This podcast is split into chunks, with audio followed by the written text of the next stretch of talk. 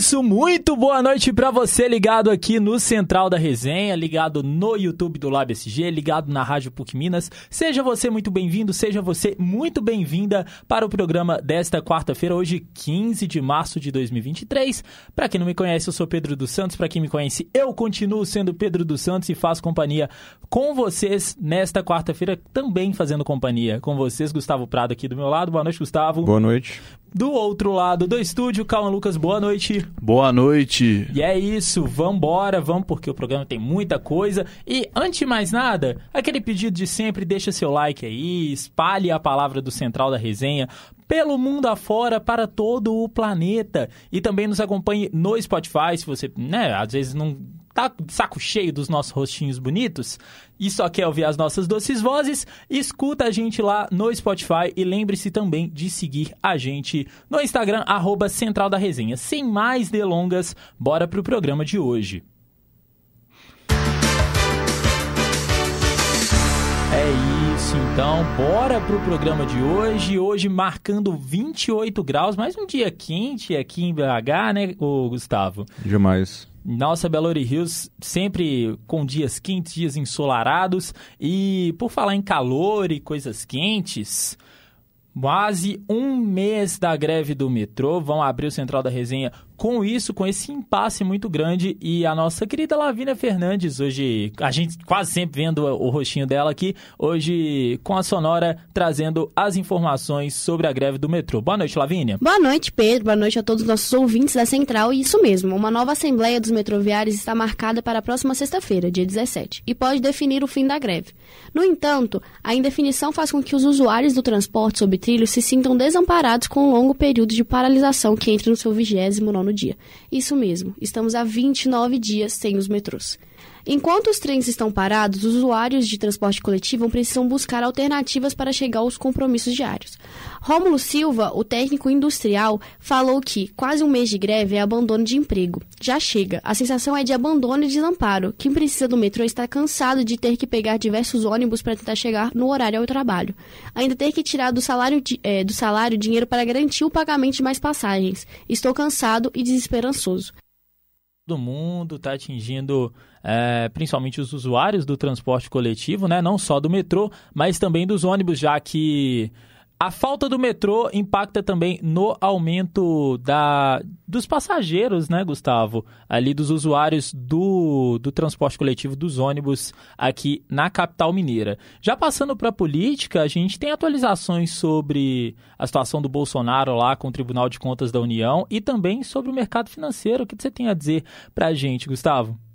Boa noite, Pedro. Bem, os ministros do Tribunal da União, o TCU, determinaram por unanimidade, nessa quarta-feira, hoje, né, no caso, que o ex-presidente Jair Bolsonaro do PL entregue o pacote de Jorge Luxo que recebeu do regime da Arábia Saudita.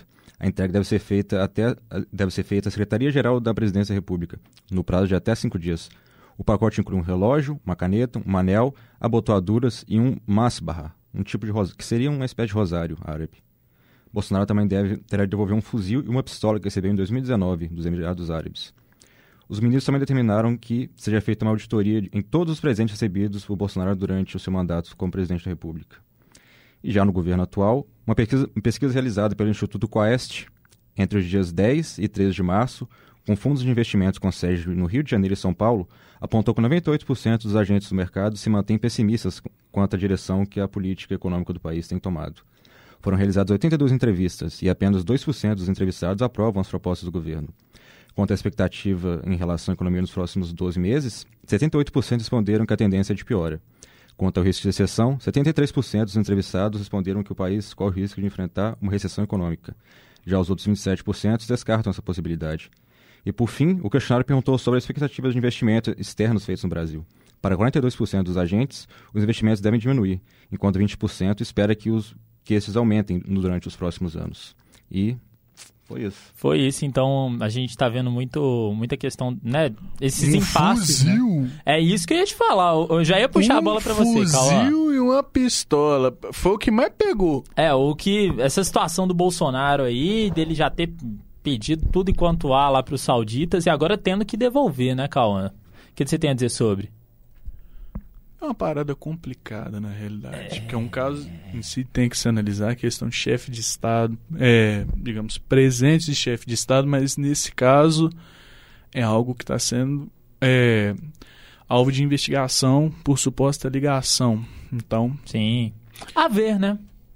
É o que acontece. Desde, se eu não me engano, a eleição de 2010, 2014, que começou a ter mais rumores sobre digamos, manipulação de resultado, problemas envolvendo chefes de Estado mais, assim, mais expostos os problemas, que começou a cair mais em peso as investigações. A gente vê muito isso também, as investigações que teve na é, posteriormente na questão do governo Lula com outros chefes de Estado da América Latina e a questão do Bolsonaro agora, como a gente já viu também nos Estados Unidos, a questão do Donald do Trump, Trump, com o presidente russo.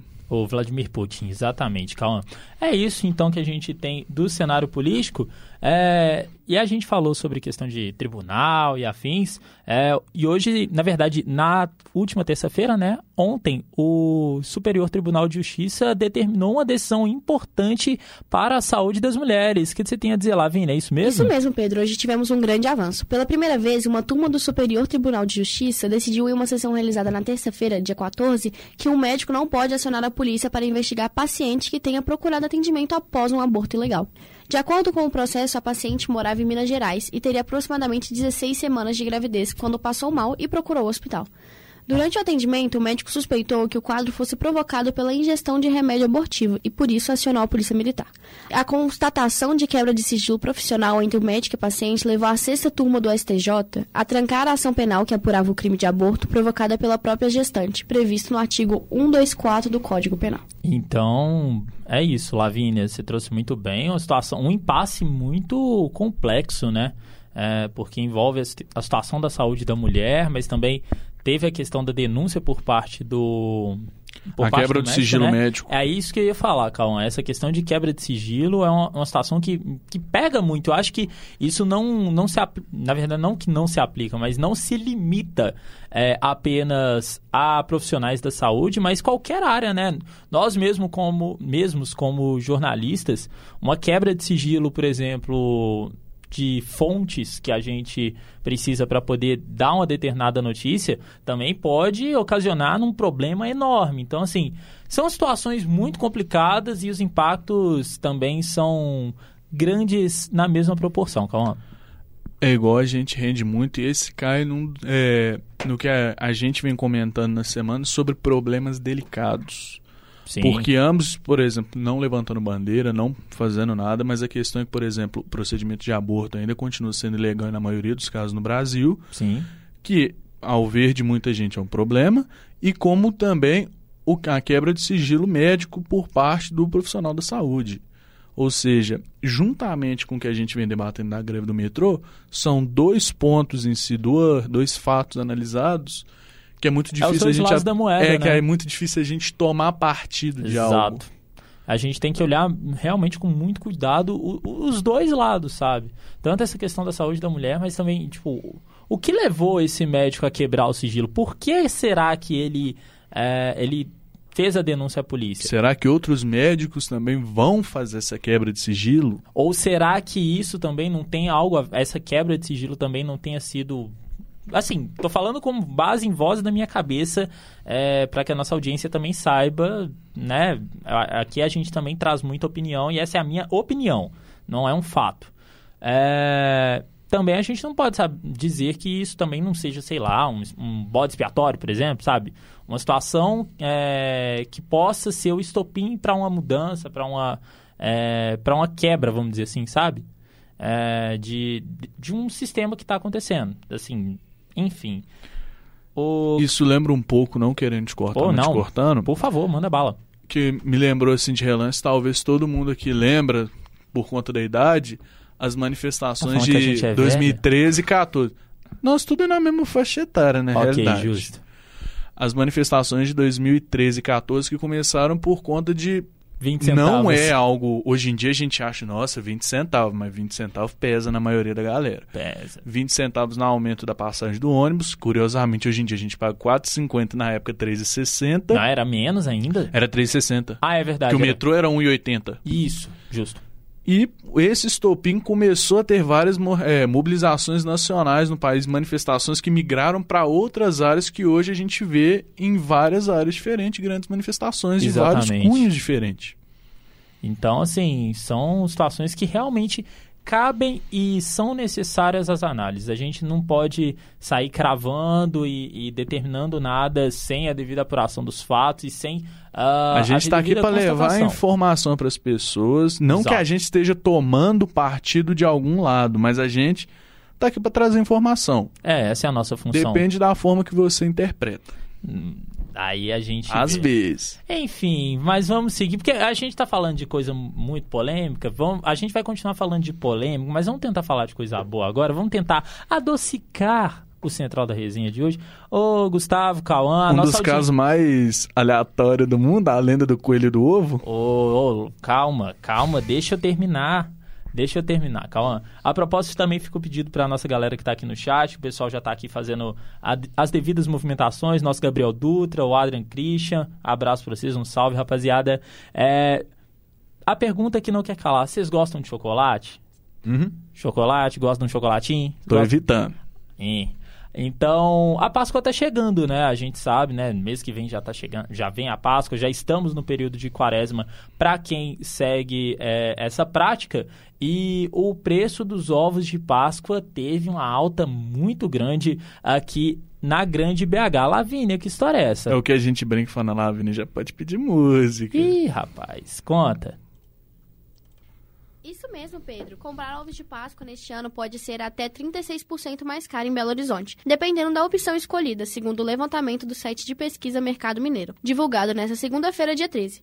A pesquisa levantou o preço em oito estabelecimentos dos supermercados BH e Verde Mar. O consumidor pode se preparar para desembolsar quase 20 reais a mais do que em 2022. Isso mesmo, 20 reais a mais para comprar um ovo do Batman de 166 gramas, por exemplo, cujo preço médio saltou de R$ 54,59 para R$ 73,59, alta de quase 35%.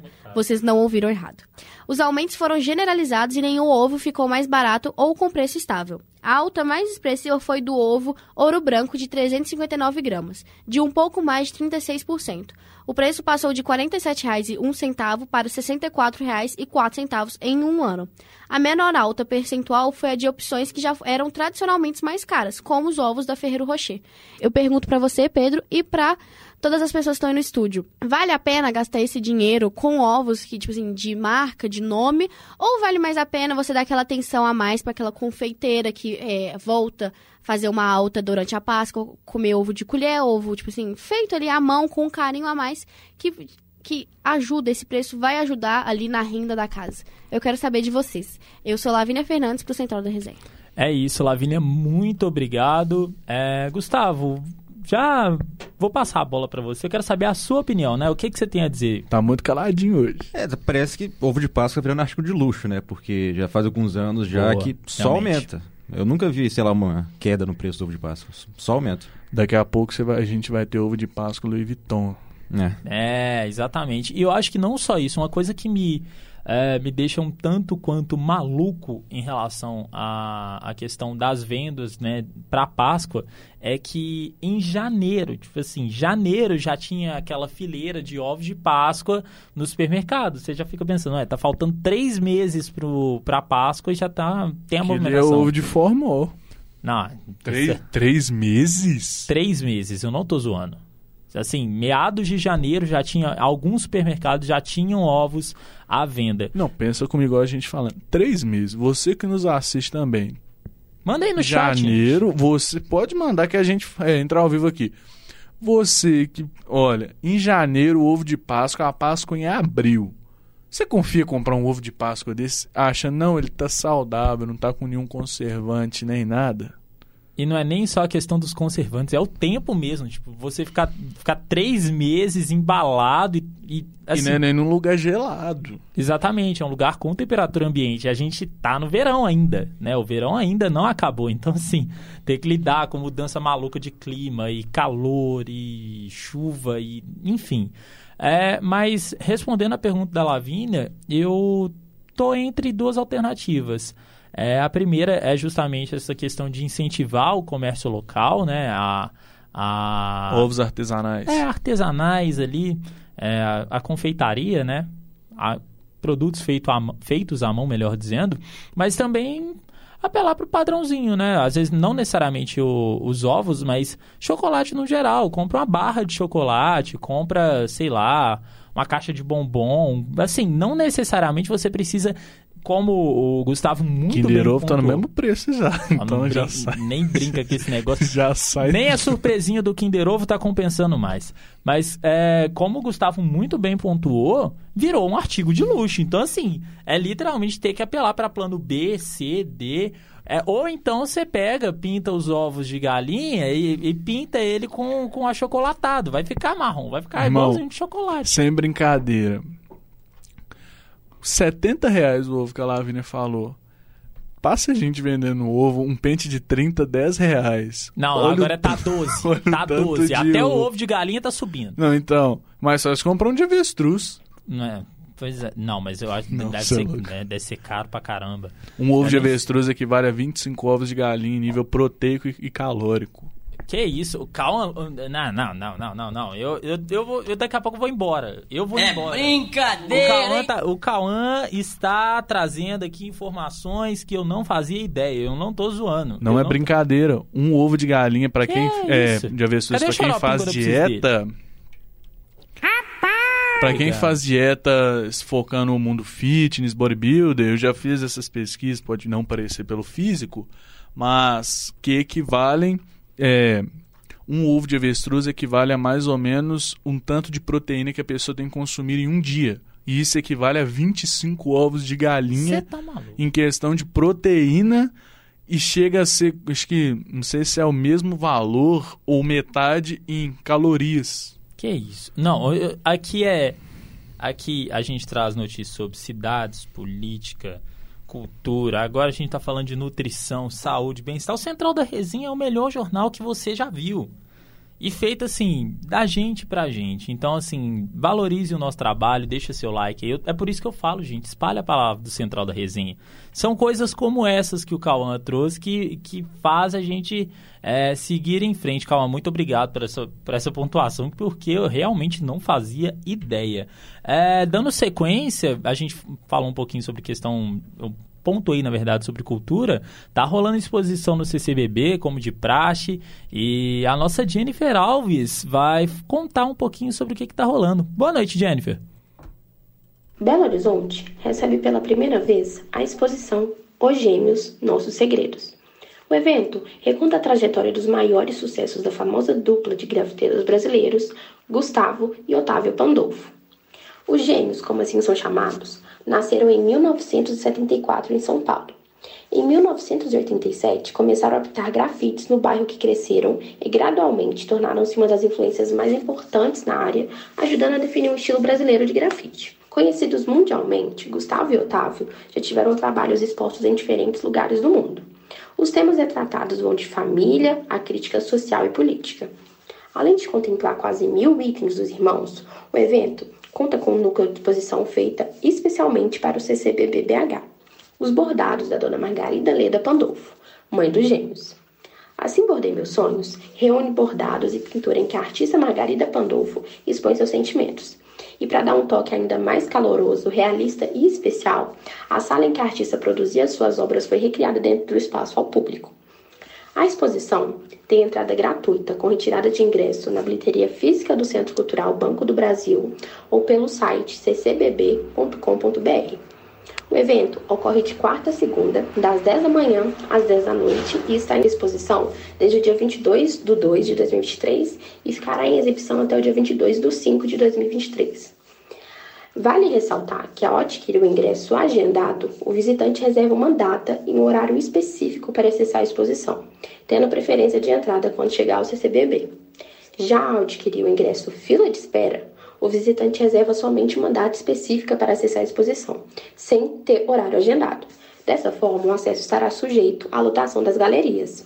Aproveitem a oportunidade e curtam essa programação que tem feito sucesso na cidade e está sendo muito bem falada. Que é Jennifer Alves para a Central da Resenha. É isso, Jennifer. Muito obrigado. É, então, exposição dos gêmeos lá acontecendo no, no Centro Cultural Banco do Brasil, né, lá no CCBB, na Praça da Liberdade. Sempre tem exposição da hora, a gente sempre traz aqui para vocês aqui do Central da Resenha é, o que está acontecendo por lá, porque é uma, sempre são opções boas, quase sempre gratuitas e quando não são, geralmente são baratas. Então, assim, é, é uma parada acessível. Ele gosta. Eu gosto mesmo. Eu gosto muito de coisa barata, de coisa boa e barata. É isso, gente. Principalmente quando é para agregar conhecimento. Modo Julius ativado. Exata. É, é porque, Cauã. Não, sou... mano, você já viu, Cauã. tipo, a mina pra não gastar dinheiro, ela arrumou a foto do Julius e pôs na carteira. É, não, Cauã, é porque eu sou uma, eu não sei você e a nossa audiência rotativa e rotatória também pode falar aqui, comentar com a gente, eu sou um completo promossexual, entendeu? Eu sou uma pessoa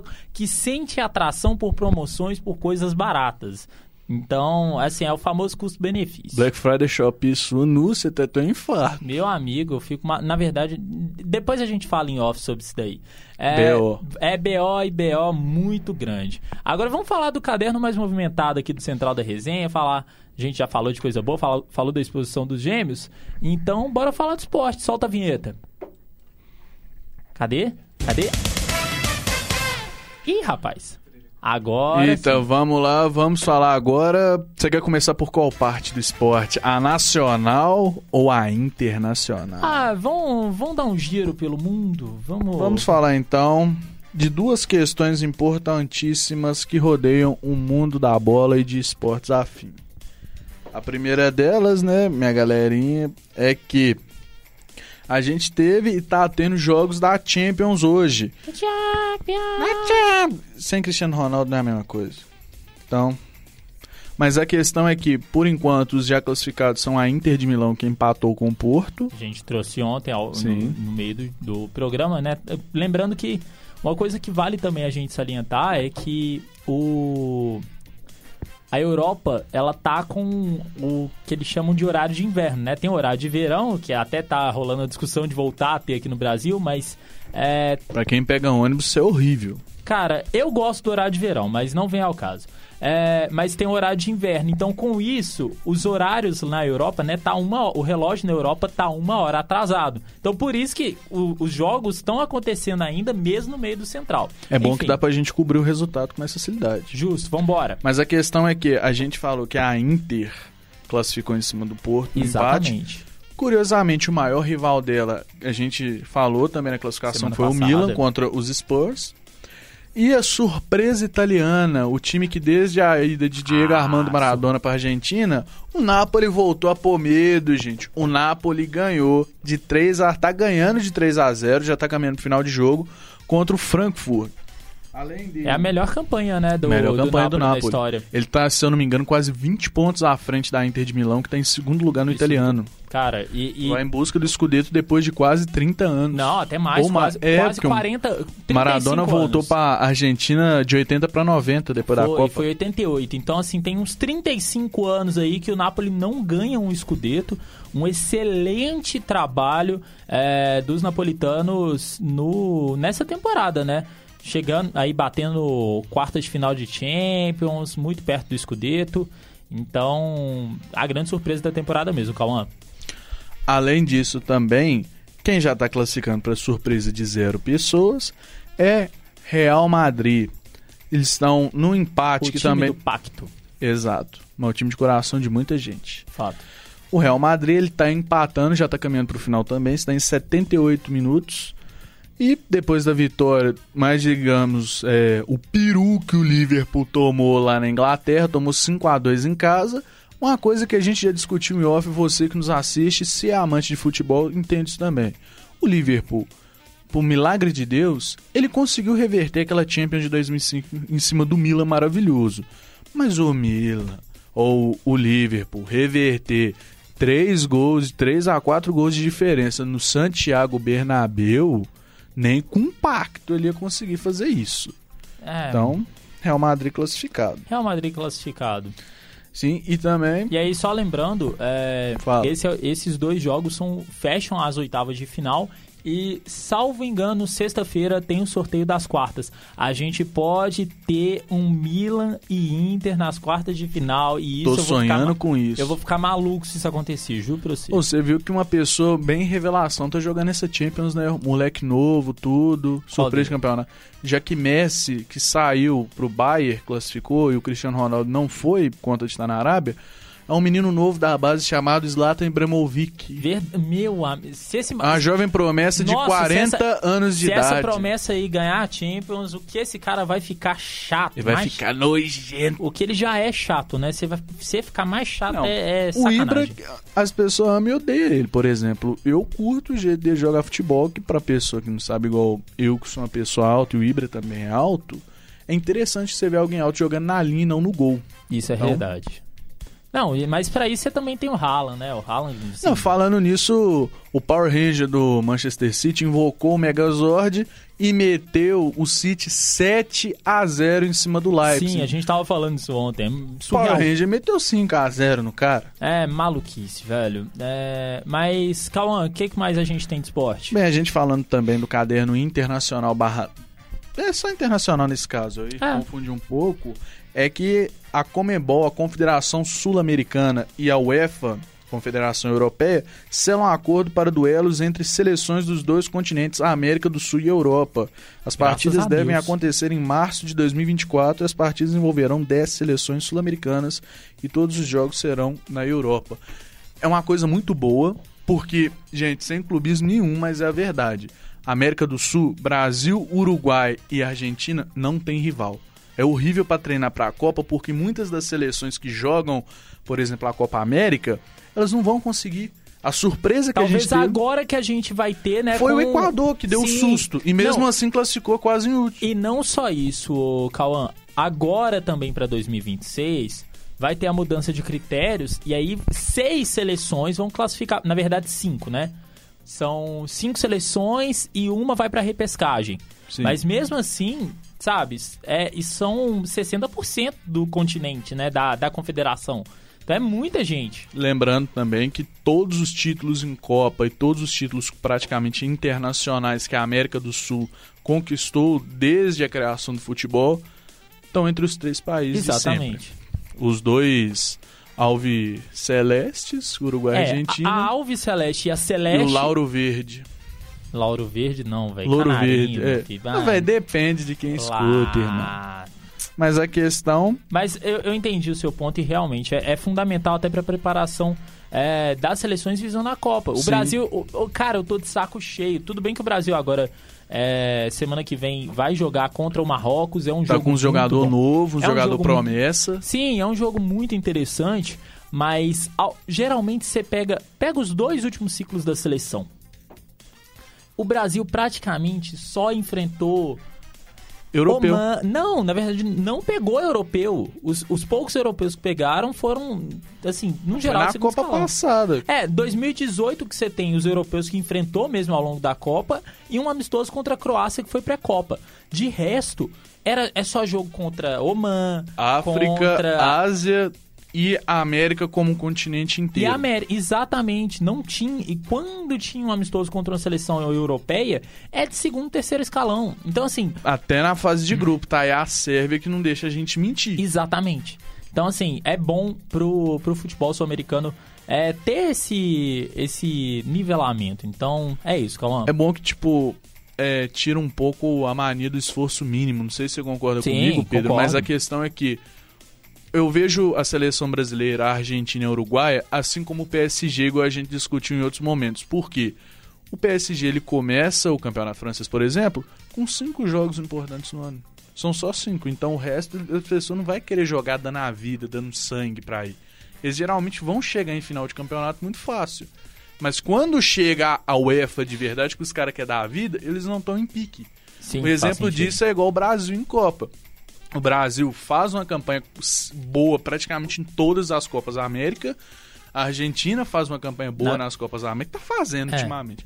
Uruguai. Ele.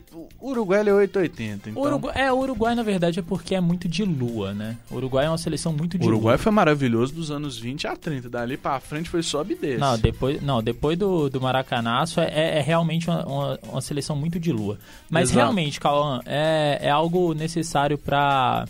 Pra Dá um que- chacoalhão. Sim, dá aquele, aquele tapa na cara, né? Aquele tapa de realidade é, para as seleções aqui do continente. O que, que você tem mais pra trazer, Falando também que o Mequinho, o América, ele classificou para a terceira rodada Olha da Copa aí, do Brasil. Ganhou de 1 a 0 do Santa Cruz com gol do Benítez. Com, é, bem no início do primeiro finalzinho do primeiro tempo, falando a gol. E o América embolsou 2,1 milhões de reais. E já soma 5,2 milhões. E vale em lembrar que, e vale lembrar também que a terceira fase da Copa do Brasil também vai já entram Atlético e Cruzeiro, né, os times que estão na Libertadores. O Cruzeiro ganhou a Série B, além dos campeões da Copa do Nordeste Os já e. Copa Verde. Exatamente. É, continuando aqui no cenário nacional, Cauã. Uhum. Quer falar mais setorizado agora ou falando eu, tudo? eu vou, eu vou passar duas coisas. A primeira é o Cruzeiro, né? O Cruzeiro, a gente falou bem por alto aqui de Copa do Brasil. Vamos falar do Cruzeiro, que é o maior campeão, mas que tá numa fase horrorosa. É, o Cruzeiro segue em Infelizmente vai continuar sendo o maior campeão porque o Grêmio, que podia tirar essa coroa, também tá numa draga. É complicado, mesmo com o Luiz Soares. Enfim, é, o Cruzeiro segue em preparação para o jogo de domingo. Não, não tem nenhuma atualização. Ontem a gente trouxe é, sobre a, a chegada né, do Richard e sobre a extensão do vínculo do Rafael Cabral. Mas o Cruzeiro continua se preparando para o jogo de domingo. Né? Domingo, 6 da tarde, jogo contra o América no Horto, mando do América. É, e lembrando que o América venceu por 2 a 0 o jogo de ida. Outra coisa, agora já mudando né, de pau para cavaco, vamos passar para uma coisa que está acontecendo aqui em BH, coisa muito interessante também para nossa audiência que quiser colar. É, jogo das estrelas do novo Basquete Brasil. Então, assim, o All-Star Game tá acontecendo lá no ginásio do Minas, ginásio da Rua da Bahia. Quem tiver interessado pode entrar no site eventim.com.br para poder garantir o seu ingresso aí, né? Já teve evento de enterrada, já ontem, foi ontem? Não, foi segunda-feira, na verdade. Teve a vitória do Minas sobre o São Paulo pelo NBB. Então assim, tem muita coisa, o evento vai até sábado, então dá uma olhada lá no site da Eventim para continuar é, acompanhando e prestigiar esse evento maravilhoso. Hoje também tem jogo decisivo. Vamos falar Bora. do time que tá na metade dos corações mineiros. O lado preto de Minas, que, igual a gente falou, é... Decisão, Cauã. É. Decisãozinho. jogo importante, é um jogo que tem que... Decisãozinho é a questão que não pode ser arrogante. Presta atenção, toda vez que o Brasil, o Galo e o Cruzeiro perdeu decisão foi porque foi de salto alto. Isso eu tenho que concordar. 2006 não me deixa mentir. Mas a questão é que hoje tem o jogo de volta entre Atlético e Milionários, o jogo que o Galo empatou lá é, no estádio de Milionários de 1 a 1 e hoje é o jogo de volta. O Galo precisa ganhar de um gol de diferença. Quem ganhar leva, né? Exato. Mas a questão é essa, agora é fazer pressão, tudo ir pra cima, porque é um jogo muito importante, que o Galo além de embolsar um dinheiro, vai pra de fato a Libertadores, a La Glória Eterna. Exatamente. Quem Isso- entra em campo hoje Opa, com o. Galo, só pra a gente Não, correr um desculpa te pouco, cortar, vai, bora, bora, bora. é Everson no gol, a nossa famosa Aranha, Saravia, Lemos, que estão fazendo uma ótima campanha, eu tô curtindo ver o Lemos Maurício jogar. Lemos tá bom, viu? Gemerson, Dodô. Arana, volta logo, por favor. Sem zoeira, quase todos tá querendo. Eu sei disso. Alan, nosso pitbull. Pedrinho, com a possibilidade de Zarate entrar no lugar. Que voltou por conta do velório de seu cunhado. Ele voltou a treinamento e possivelmente está relacionado pro jogo de hoje. Sim. Edenilson e Patrick. E para fechar o ataque, Paulinho e Hulk. A dupla, então, né? A dupla dinâmica do Exato. ataque negro. Ô, Cauã, E também, a, sem esquecer, quem tá de fora, porque às vezes a gente tem uma. tem um lesão? pensamento. Teve terceiro, segundo amarelo, expulso? O que Tem. aconteceu? Bruno Fux, Igor Rabelo, Guilherme Arana e o Allan Kardec continuam no departamento médico, se eu não me engano, sem previsão de volta É, ao jogo. o, o, na não, não e o Pavon jogo, tá né? suspenso ainda por conta do quebra-quebra em 2021, quando ele jogava com Boca naquela campanha do Galo que eliminou o Boca Juniors e depois o River Plate. É, tomar cuidado aí, porque ele precisa beber água, precisa se hidratar. Ele precisa, é... às vezes, tomar uns pedala na nuca pra aprender a parar de quebrar a estádio dos outros. É complicado. Mas você vê como que tudo que vai volta. Calma, eu acho que é isso. É o que a gente tem de esporte hoje. É o que a gente tem de esporte e... hoje. Vamos esperar amanhã Quanto a gente. Você, meu mano. Amanhã a gente traz as informações, né? A repercussão da classificação ou eliminação do Atlético. Lembrando que são ingressos esgotados, 45 mil torcedores alvinegros é, mais tarde lá no Mineirão. João Lima tá lá, com certeza. Será que vai dar torcedor no Milionários? Porque Cara, nem o estádio vai. desses não lotaram. De, deixa eu te falar que vai, mano. Eu tava, eu tava a caminho, até ia comentar com você. Eu tava a caminho do. aqui, né, da PUC. E eu tive que descer ali de frente pro Ouro Minas. Ouro Minas, que é onde está concentrada, é, salvo engano, a delegação do Milionários. E tem torcedor. Tem uma galera boa. Deve ter. Não vai ser assim na massa. Eu acho que vai ser no máximo igual o Galo lá no estádio deles, que deu, é. tipo, rasgando 200 mil. Não, eu acho oh, que. 200 vai... mil não, 200. Não, eu acho que vai dar mais. Eu acho que dá um, uns 900 a mil torcedores. Acho que nem mil não dá, velho. Não sei. A ver, dependendo. Eu tô pensando se eu vou na torcida do Milionários, pago de colombiano. Eu ainda vou ver. Vamos, vamos ver, vamos ver. E eu trago para vocês amanhã, então, aqui no Central. Do jeito que você é pé frio. Ó. Oh. Eu vou ficar calado. Vamos, vamos fechar o Central da Resenha por aqui, Cauã. Muito obrigado, Gustavo. Muito obrigado. É, obrigado, Adri. Obrigado, Dutra. É, pela participação e o nosso obrigado também, principalmente a você que nos acompanhou uh, na edição desta quarta-feira do Central da Resenha. A apresentação comigo, Pedro dos Santos, produção de Lavínia Fernandes, Gustavo Prado, Cauan Lucas e a gente vai seguindo. Trabalhos técnicos com Alexandre Morato, Calma Lucas e Rainer Meira. A coordenação é do nosso Getúlio Nuremberg. Lembrando que amanhã ainda tem Central. Segue a gente no Instagram, arroba Central da Resenha. Deixa seu like e espalhe a palavra deste programa maravilhoso. Um abraço e até amanhã.